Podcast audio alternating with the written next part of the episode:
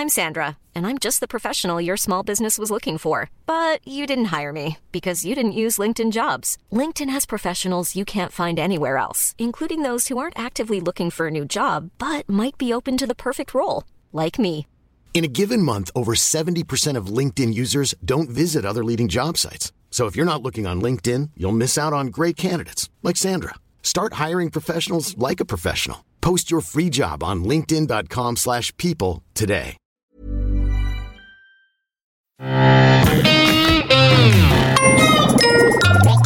Salut, c'est MDR, votre rendez-vous avec les comédies françaises. Un podcast de séance radio, la web radio du cinéma. MDR, c'est le labo où l'on regarde, on analyse et où très souvent, soyons francs, on souffre devant les films qui sont pourtant censés nous faire marrer. Aujourd'hui, on va analyser, car il n'y a pas d'autre mot, Vive la crise de Jean-François Davy avec Jean-Claude Dreyfus, Jean-Marie Bigard et aussi d'autres acteurs. Ce film est un peu ma boule. Je suis Daniel Andriev. Et mon équipe euh, de, de critiques ce soir est Hugo Alexandre. Salut Daniel. Et Max Besnard. Salut Daniel. Licencié Licencié voulait dire euh, viré Les salauds Ils ont réduit mon RSA de moitié, c'est à cause de la vente des petits avions Avis d'expulsion. Du travail Où ça, du travail J'en tire les conclusions en décidant de mettre fin à ma fonction présidentielle. Montrez-moi votre stylo. Votre stylo manque d'ambition. Alors tu peux aller te faire foutre avec tes réflexions de merde Laissez-moi passer Hein Monsieur, vous n'avez pas le droit. Pas ta gueule Que je pété la gueule à un putain d'ordinateur, toi Est-ce que t'as déjà pété la gueule à un putain d'ordinateur Alors, ce qui est cool, c'est que je vous sens plus rigoler que pendant le film. Et alors, un peu le pitch, un petit peu on téléportons-nous en 2025. Marine Le Pen euh, multiplie euh, ses mandats, mais finalement démissionne car elle n'a pas pu faire passer une loi anti-tabac. Et ça, c'était la goutte d'eau qui a fait déborder le vase. Et euh, voilà, elle démissionne et, on se retrouve plongé dans la vie de quelques marginaux, dont un qui s'appelle Montaigne et l'autre s'appelle La Boétie. Et alors, euh, je vous cache le mythe, euh, le mythe tout de suite, c'est Jean-Claude Dreyfus et Jean-Marie Bigard tout de suite. ça. Arrêtez de rigoler, c'est vraiment le film. Et je sais pas comment raconter ce truc. Qui veut se lancer? Hugo, je te sens inspiré. Euh, bah c'est c'est très sympa de ta part. Euh, non, oui, c'est une espèce de film choral avec plein d'acteurs euh, un peu sous sous exploités, mais peut-être à raison finalement. Et euh, et en fait, c'est euh, ouais, c'est une sorte de, de, de sous le louche, mais un lelouch qui est qui, qui aura un peu la fièvre, qui serait un peu malade. Et donc du coup, Merde, euh, t'as déjà vu le dernier Lelouch déjà? euh, non. Ah, il a Alors, passablement la fièvre ah ouais, déjà. c'est- ouais. c'est pire que ça parce que franchement, il y a- Je sais pas. Euh. Honnêtement, ce film est beaucoup plus sympathique que le dernier Lelouch, si tu veux mon avis. Mais ça veut pas dire qu'il est meilleur.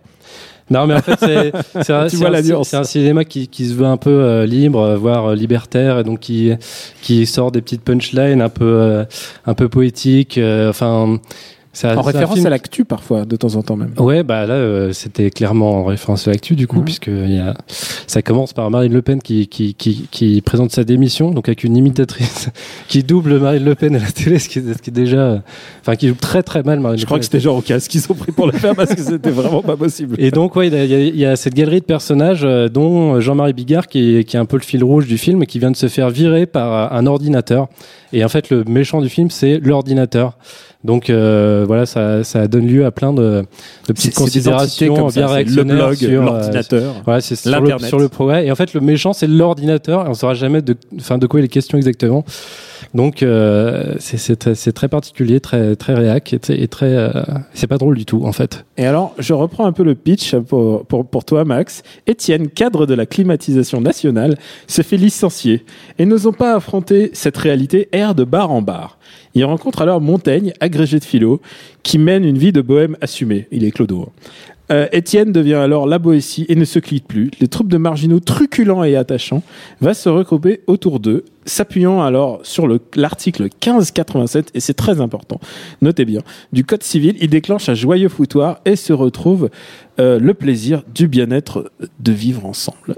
Ouais, je sais pas trop quoi te répondre là. Tu sais. j'ai beaucoup réfléchi hein, depuis que j'ai vu le film. Je sais pas trop quoi te raconter. En vérité, moi, ce qui m'a déjà le, bon, le plus embêté, faut être tout à fait honnête, très pragmatique, c'est que je n'ai pas ri une seule fois. C'est, je, je, veux pas vous mentir, il n'y a pas une seule fois où j'ai ri. Euh, là, je me marre parce que je repense au fait que j'ai pas ri, peut-être, ça doit être ça. Mais en vérité, pour moi, c'est pas du tout une comédie. Euh, c'est même un film euh, assez. Euh, Ah, c'est, plus une. une comédie. c'est Ouais, c'est censé être une comédie. Moi, j'ai plutôt trouvé que c'était assez euh, tragicomique. Alors, si tu veux vraiment qu'il y a le mot comédie dedans.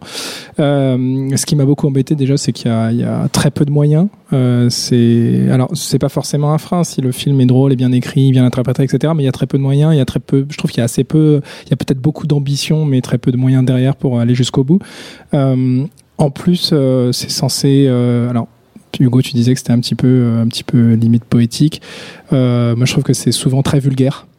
En fait, ça se Euh, veut poétique, mais ça, ça ne l'est pas du tout. C'est c'est justement peut-être ça que j'entends par le par le manque de, de, de- peut-être d'ambition de moyens. La vulgarité que- est quelque chose d'assumé. Mais ce que, je voulais dire, ce que je voulais dire, c'est qu'il y a Ah, des espèces de, de, de répliques qui sont censées bien claquer, c'est-à-dire que je pense qu'elles ont été très écrites. Et euh, par exemple, dans la dans la bande-annonce, il y a une scène qui avait un, un, un certain potentiel où Bigard se retrouve face à une graphologue qui analyse sa, sa son écriture et qui finit par dire votre stylo manque d'ambition. Donc c'est c'est un peu marrant sur sur le papier. Et en fait, ça finit par euh, Bigard qui sort une, grande phrase en disant mais mais comment comment vous pouvez parler comme comme ça aux gens? Et on est censé euh, enfin s'indigner avec lui du fait que euh, finalement cette société euh, part à volo et tout et en fait c'est là où où, euh, où que c'est un peu poétique c'est-à-dire enfin que ça se veut poétique c'est que ça, se- ça se veut une une, une critique euh, du monde dans lequel on vit une critique un peu éthérée et, et en fait euh, bon il y a effectivement ces espèces de de, de relents euh, euh, de Un art de gauche, un peu. Ouais, non, mais ce que je veux dire, c'est le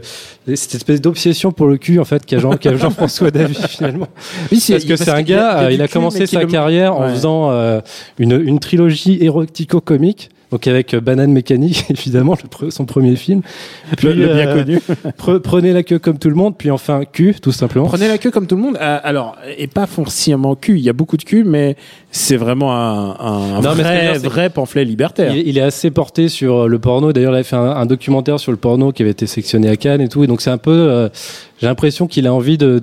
Il a envie de mettre un peu ça dans son film et c'est vrai que ça sonne, euh, ça sonne euh, faux quoi dans ce film-là qui, est- qui est pas du tout. euh, J'ai souvent l'impression aussi que le, le, le- comment dire le résultat est à l'opposé de l'idée de départ. Ouais. Euh, ça se veut, ça veut critiquer la société de consommation. Ça met des, des, des, des SDF euh, à peu près dans chaque scène.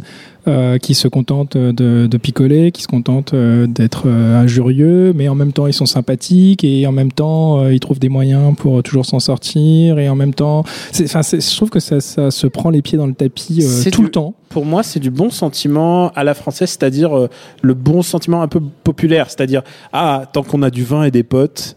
Euh, tu vois, ce genre, ce genre d'esprit. Et franchement, euh, en tout cas, si c'était le but de restituer cet esprit-là, en tout cas, je trouve qu'il réussit. Tu es en train de me dire que c'est euh, c'est une Alors- version cheap des petits mouchoirs. Non, non, les petits mouchoirs, les petits mouchoirs, c'est- c'est c'est une variation sur un seul personnage, savoir celui de Guillaume Canet. Alors que là, euh, là quand même, c'est c'est plus, c'est plus nostalgique un peu Ouais. à la. à la- Ah, le temps où on pouvait baiser Poulain, et boire. Ce genre de truc où euh, où tu dis ah finalement c'est- c'était quand même mieux avant et et euh, et donc c'est enfin le l'espèce de, de caution euh, philosophique de Montaigne et de la Boétie ça, ça participe aussi de ça. Et euh, on n'a pas parlé de, de la présence de Pirandello dans, dans ce film Alors, aussi. je sais pas si, moi, je, je, je, je n'osais pas en parler parce que j'ai peur que ça spoil. C'est quand même le, le plot twist euh, complètement fou du film, hein. vraiment. Alors, on va s'écouter d'abord un petit extrait de blague ou de non-blague, peut-être, et après, on en parle. Rien ne devrait nous être interdit que d'autres peuvent avoir. Voilà. Vous ne pensez pas que Michel Montaigne, Premier ministre, ce serait une chose formidable pour la France? Non, une invitation. À dîner Non, à coucher avec vous. Vous n'en pas au paradis, ça. Bah, euh, on s'en fout. On n'est pas croyants. Il faut créer un nouveau mouvement, celui des désobéissants. Et désobéissant dans. Ah, soyons résolus de ne plus servir et nous serons enfin libres. Je trouve quand même qu'on devrait tous avoir droit à un minimum de bonheur garanti. and Alors, je vous ai bien laissé les petits violons jusqu'au bout pour bien donner l'idée de la poilade que ce film représente. Jules est mort de rire. Je, je pense que Jules va aller le voir. Sauf si on lui spoil donc le plot twist. Allez, on- allez puisqu'on on est là pour analyser. Euh, en fait, euh, bah, il y a, vas-y, lance-toi. Toi, ça a l'air de t'avoir euh, bouleversé Euh, ton karma, Hugo. Non, mais est-ce que ça spoil vraiment? En fait, le, il le dit dans le, dans le dossier de presse que, que son film est un hommage à Pirandello, qui m'a bien joué avec le fait, euh, avec le fait que l'auteur puisse intervenir dans, dans, dans, dans sa, dans son œuvre. Et en fait, euh, dans son film, euh, euh, à un moment, Pirandello débarque dans une chambre d'hôpital en disant c'est moi qui suis en train d'écrire ce film. Et, euh, et donc les, il les ressuscite tous. Ouais, les personnages se rebellent un peu face à leur fa- face à leur auteur. Et euh, enfin, c'est vraiment un truc. euh, ça, ça a déjà été vu mille fois. On a l'impression que qu'on fait ce que. Enfin, j'ai l'impression que David a, a l'impression de faire ça pour la première fois au cinéma. Et en fait, bon, on a on a vu ça dans dans des dans des Dans le premier Edouard Bienvenu, j'ai envie de te dire. ben, ah oui, ça ressemble vachement à Quoi bon d'Edouard Baird, euh, dans le côté euh, encore euh, su- suicide, euh, suicide d'un film que, en, en, en son et en milieu. plus, et en plus, le truc, c'est que pour jouer le rôle de Dieu, euh, enfin de ce Dieu-là, en tout cas, euh, c'est Valentino euh, Euh, qui est donc euh, un acteur quand même confirmé. Enfin, tu sens que c'est un vrai pur délire de cinéphile d'avoir pris euh, un mec qui est quand même qui était dans les Tontons flingueurs, quoi. Et, et ouais, il parsème son film de petites références vraiment bizarres comme la fille avec les ballons. Il y a vraiment tu sens que ce mec a envie de cinéma et que il est en train de faire son barreau Il y a beaucoup d'ambition en fait, mais il a, je pense qu'il n'a pas les moyens euh, de son ambition et notamment les moyens financiers. euh, Enfin, plus et que financier, fallait, c'est l'écriture, quoi. Vraiment, il y a. Ouais, c'est vrai. c'est Parce vrai que c'est vraiment euh, de l'écriture de euh, bah, du bricolage, quoi. Beaucoup on l'a entendu dans l'extrait quand il parle des des cendants là. Tu sens que c'est une référence à l'actualité et qu'elle est droppée, mais pff, comme le premier Nicolas Bedos venu, c'est vraiment euh, c'est débile. Non, mais il a voulu mettre beaucoup de choses, je pense, dans son film. Et, euh, Il y a, par exemple, trop, il y a par exemple cette histoire, cet arc avec euh, le, le jeune couple euh, qui Ah se oui. crée euh, comme ça euh, au, au cours d'une des premières scènes. Enfin, deux jeunes qui bus. se rencontrent dans un bus. Alors le bus conduit d'ailleurs par euh, par Dominique Pinon, mais on y reviendra peut-être après. Mais ce couple qui se forme en l'espace d'un clin d'œil et pendant tout le film il est là, euh, ils se rencontrent. Quel un quart d'heure après, ils s'installent chez les parents euh, du, du, du, du garçon. Et ils passent leur temps à Et- baiser, voilà. et les parents rentrent dans leur piole. Euh, Ouais, et, surtout, il y a peut-être, il y a sûrement un sens euh, très très fort derrière. Moi, je l'ai pas perçu en tout cas, Euh, et j'ai l'impression qu'il y a beaucoup de choses comme ça qui sont censées avoir beaucoup de sens, mais il faudrait peut-être une, euh, je sais pas, une fiche, euh, une version commentée peut-être du réal, ça serait Ah, intéressant. putain, moi, un, un- par contre, une version euh, je suis très sérieux là pour. audio commentée, je Ouais, signe ouais. tout de suite, ou même qui redouble tous les personnages avec une intonation différente. Vraiment, il y a plein de. de En fait, ça ressemble à plein de plein de bouteilles qui jettent à la mer et en fait, euh, si on tombe sur un- sur un truc, euh, on, on suit le fil et euh, du Et- coup, et, euh, et donc voilà, comme a- ce, chauffeur de bus, euh, euh, donc le, le bus conduit par Dominique Pinon, qui, qui lâche euh, des, des pensées. euh, on va dire plus ou moins philosophiques, en tout cas des, des grandes pensées sur la vie, euh, en conduisant son bus dans Paris, en renversant des gens. Moi, je suis content de voir revoir Rufus aussi, Ouais, qui, oui, ouais, qui- ouais. qui est dans tous les films de, qui est dans tous ces films et qu'on a vu aussi bah, dans le dernier Lelouch, quoi. Tu vois, qui est toujours là à, des- à balancer des bons mots d'esprit. euh, c'est vrai. Ouais, c'est en fait c'est euh, des acteurs à le louche dans ce film. C'est ce genre d'acteur qui joue que dans des films comme ça. Jean-Marie et dans tout. le dernier Lelouch où il jouait le rôle d'un médecin philosophe Voilà, qui et fait du Jean-Claude Dreyfus qui, qui fait de la depuis euh, une, une dizaine d'années fait que des films comme ça. euh, la semaine prochaine, il est aussi dans un film de, de, de je sais plus son prénom, mais Richard qui a fait euh, Sélection officielle, qui est un film avec Bernard Menez, euh, enfin aussi hyper cheap, euh, avec plein de plein de gens, plein de vieux acteurs. euh. C'est des mecs qui sont borderline grolantes, mais ils ont pas sauté le cap, en fait, j'ai l'impression. Peut-être. Ah là, ça t'a scotché. Non mais c'est vrai, j'avais pas pensé à ça, mais c'est s'il jouait dans Groland, ce serait ce serait un véritable c'est- peut-être l'acteur qu'il faut dans Groland. Bon, on va Ouais, pas, clair. on va pas plus s'attarder là-dessus. On va, on va donner une, je sais pas si on peut donner un prix. Bien sûr, il y a le, le principe de satisfaction du fait que combien vaut un film et c'est ce qu'on essa- essaye de déterminer ici. Mais il y a aussi le fait que je trouve que ce film est touchant. Tu vois, par exemple, je trouve que Alien, euh, dans un tout autre registre, est touchant parce qu'il a été réalisé par un mec de 80 ans. Et qu'est-ce que ce mec de 80 ans essaie de me vendre? Et là, on a un mec de 70 balais qui a quand même vendu sa baraque pour euh, tourner ce film, quoi. J'arrive pas à complètement détester ce film. Ce film est une est une énigme. J'aurais adoré le voir dans les années 70, peut-être, je crois, ce film. Euh, moi, je, Allez, combien tu moi, je, je déteste ce film et je pense que je l'aurais jamais aimé à n'importe quelle époque. Cela dit, j'ai appris quelque chose dans ce film. Ah. J'ai appris l'article 1587 du Code civil, selon lequel on, on, on doit pouvoir goûter du vin et n'importe quel aliment dans un supermarché ou n'im- n'importe où, dans n'importe quel euh, euh, vendeur de, euh, de victuailles. Ouais. Et en fait, c'est l'un des arguments du film. Et donc, ça, ça leur permet d'aller faire des, des teufs dans les supermarchés en, en goûtant le vin. Donc, euh, pour, euh, pour, cette, euh, pour cette leçon euh, prise sur le code civil, euh, je, j'attribue 2 euros à ce film. Et en tant que grand délinquant que tu es, tu vas le faire maintenant. Tu vas aller dans Oui, tous, les, probablement. tous les francs prix et tu seras là à vider les bouteilles. Et toi, Max, tu vides Euh, les bouteilles Tu les balayes Non, non, mais- oui, non, je crois que je les balaye. Je vais pas aller aussi loin. Moi, je vais mettre un euro symbolique parce qu'il y a quand même un effort derrière qu'il faut saluer. Euh, Il y a sûrement, je pense que c'est un monsieur qui, qui a mis beaucoup de, beaucoup de lui-même, sûrement. Je pense qu'il a mis peut-être tout son cœur dans, cette réal. Euh, après, le fait est que j'ai pas ri une seule fois et que malheureusement, pour une comédie, bah, c'est quand même le critère principal, je crois. Moi, je vais donner deux prix. Euh, mon prix à moi, c'est-à-dire un 1,50€. Et ça, mon, mon, mon prix à moi ne vaut que mon avis. Mais par contre, si je suis un de ses potes, mon pote, je paye, je paye 15 euros pour qu'il puisse continuer à faire des films.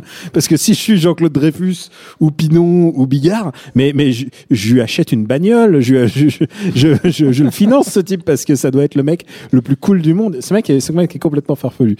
Euh, donc, on passe au, au reco. Je te sens inspiré, Max. Euh, oui, alors euh, écoute, moi j'ai pensé, euh, c'est marrant, j'ai pensé pendant le film euh, à un autre film que pour le coup j'avais beaucoup beaucoup aimé, qui s'appelle L'incroyable destin d'Harold Crick, euh, qui est un film de Mark Foster sorti en 2006 avec euh, Will Ferrell, avec euh, Maggie Gyllenhaal, Emma Thompson, euh, Dustin Hoffman. Donc c'est l'histoire, euh, donc c'est Will Ferrell qui est un inspecteur des impôts euh, américain à Chicago, qui un beau matin entend une voix. Alors au début il pense qu'il est devenu complètement fou et en fait il s'avère que c'est la c'est une romancière qui est en train d'écrire d'écrire son nouveau bouquin et euh, Harold Crick est le personnage du bouquin et en fait ce qu'elle écrit bah, c'est ce que Harold vit au quotidien. Elle, lui écrit littéralement sa vie jusqu'au moment où il euh, comprend qu'elle veut tuer son personnage.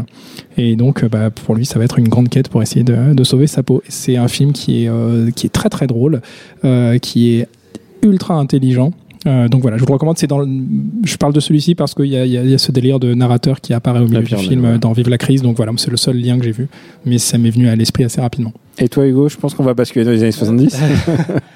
Non, les années 80. Ah, D'abord, je me joins à toi pour euh, conseiller euh, Harold Crick.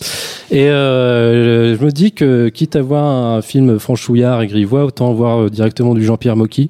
Et euh, je vais conseiller Les Saisons du plaisir, un film de, de 1988. Et euh, donc ça raconte euh, une grande fête dans, dans le château d'un grand parfumeur qui fête ses 100 ans et qui fête en même temps le fait qu'il va quitter sa boîte. Et donc euh, il y a plein de gens de sa boîte qui sont invités et tout et qui se tirent un peu la bourre pour pour prendre sa place. Et en fait, tous les gens, tous les invités de son château, ont, ont- de, de, de, sa, de sa fête, ont une obsession, c'est qu'ils ont envie de niquer, quoi. Et en fait, euh, il y a une galerie de, de personnages. C'est, plein de petites scénettes avec euh, la crème du cinéma français qui, qui, qui essaie de baiser, quoi. Et donc, il y a, il y a Jean Poiret, il y a Jacqueline Maillan, il y a Jean-Pierre Bacry, il y a Stéphane Audran, il y a tout le monde. Et euh, c'est vraiment la quintessence de, de la grivoiserie française. Ils sont là pour Ken. Voilà, c'est ça. Donc, euh, je conseille plutôt ça euh, si, on, si on veut voir ce, jeu- ce genre de cinéma. Et euh, moi, dans le genre euh, film de passionné, mais en même temps euh, critique sociale, c'est difficile d'avoir des satires sociales parce qu'en fait, le film social, en fait, les, les comédies françaises en général, ils se cassent les dents là-dessus. Et il y en a un que j'aime particulièrement. J'adore 9 mois, 9 mois de Albert Dupontel, avec réalisé par lui-même et avec Sandrine Kiberlin, et qui est à la fois une une espèce de fiction un peu cartoon puisqu'il y a quand même il y a, il y a quand même un meurtre au début et euh, et en même temps il y a une critique du système judiciaire et euh, de la condition féminine que seul Albert Dupontel qui lui est un cinéaste casse casse-cou on va dire. Il est euh, toujours au bord il est au bord de la falaise à chaque fois et je me demande comment il s'en sort. Et je trouve que ça ce genre de film est est vraiment équilibré. Il arrive à, à trouver la justesse même de son propos. Euh, voilà j'aime voilà si Daisy était euh, euh, avait une espèce d'héritier je pense que c'est Dupontel et Dupontel est vraiment vraiment très très bon dans 9 mois ferme. Je me joins à toi. joignez-vous à moi merci à Jules le protestataire à la technique. Pour nous retrouver, MDR, c'est sur iTunes et sur toutes les applis dédiées, euh, tous vos trucs à podcast, sur SoundCloud. Merci de vous abonner et de laisser des commentaires. Et euh, j'espère qu'ils sont meilleurs que ceux que ceux qu'on a balancés. La semaine prochaine, on se retrouve avec une autre comédie, car ouais, il y a des comédies qui sortent pendant Cannes, ouais, car euh, on sait pas dans quel ordre toutes nos, tous nos MDR vont passer. Et puis, on sait que Cannes, c'est pas tellement la, la joie pour les, les comédies, mais nous, on sera là. À bientôt. you. Vous avez aimé ce que vous avez entendu? Vous allez adorer Flashback avec moi, Antoine Julien. Et moi, Antoine Cyr. La seule émission entièrement consacrée à l'actualité des classiques du cinéma. On parle maintenant des rétrospectives et la première d'entre elles est consacrée à un très grand cinéaste, euh, Monsieur John Borman. Avec des ressorties. Des rétrospectives. Des histoires de cinéma. Alors, euh, c'est elle aussi, John Crawford, une star euh, en déclin de l'âge d'or d'Hollywood. Mais ce qui est intéressant, c'est qu'il n'existe pas de personnalité qui soit plus opposé à Bette Davis que ne l'est John Crawford. Des livres et des DVD. Et bien sûr, des invités. Costa Gavras, bonjour. Bonjour. Merci infiniment d'être avec nous euh, dans Flashback. Un programme de séance radio à retrouver sur SoundCloud, iTunes et toute autre plateforme dédiée. When you make decisions for your company, you look for the no-brainers. And if you have a lot of mailing to do, stamps.com is the ultimate no-brainer. It streamlines your processes to make your business more efficient, which makes you less busy. Mail checks, invoices, legal documents, and everything you need to keep your business running with stamps.com. Seamlessly connect with every major marketplace and shopping cart. Schedule package pickups and see your cheapest and fastest shipping options from different carriers. With rates up to 89% off USPS and UPS rates. And with the stamps.com mobile app, you can take care of mailing and shipping wherever you are. Make the same no-brainer decision as over 1 million other businesses with stamps.com. Sign up with code program for a 4-week trial plus free postage and a free digital scale. No long-term commitments or contracts. That's stamps.com. Code program.